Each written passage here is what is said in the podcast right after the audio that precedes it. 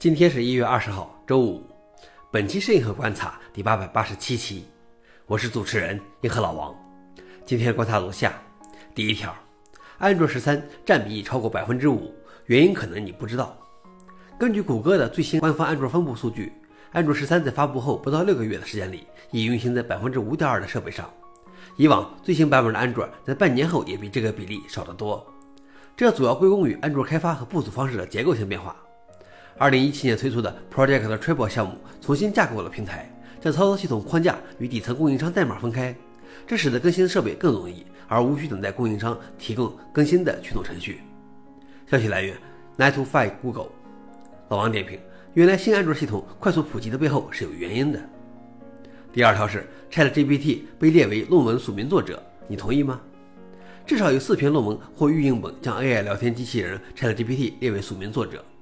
ChatGPT 通过模仿其训练的庞大文本，能生成令人信服的语句。它在学术界引发了争论，因为它给出的陈述不一定正确。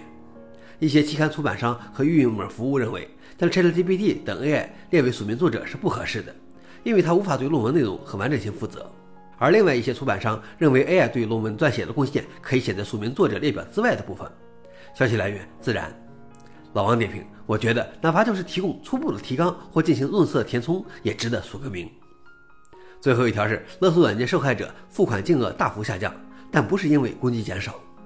据研究，自2019年以来，受害者支付率从76%下降到41%。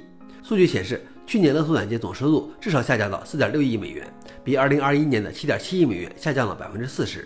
而对于另外的数据，2021年至2022年的勒索软件攻击数量仅仅下降了10.4%。这一金额的降低的主要原因是支付赎金可能带来严重的法律后果。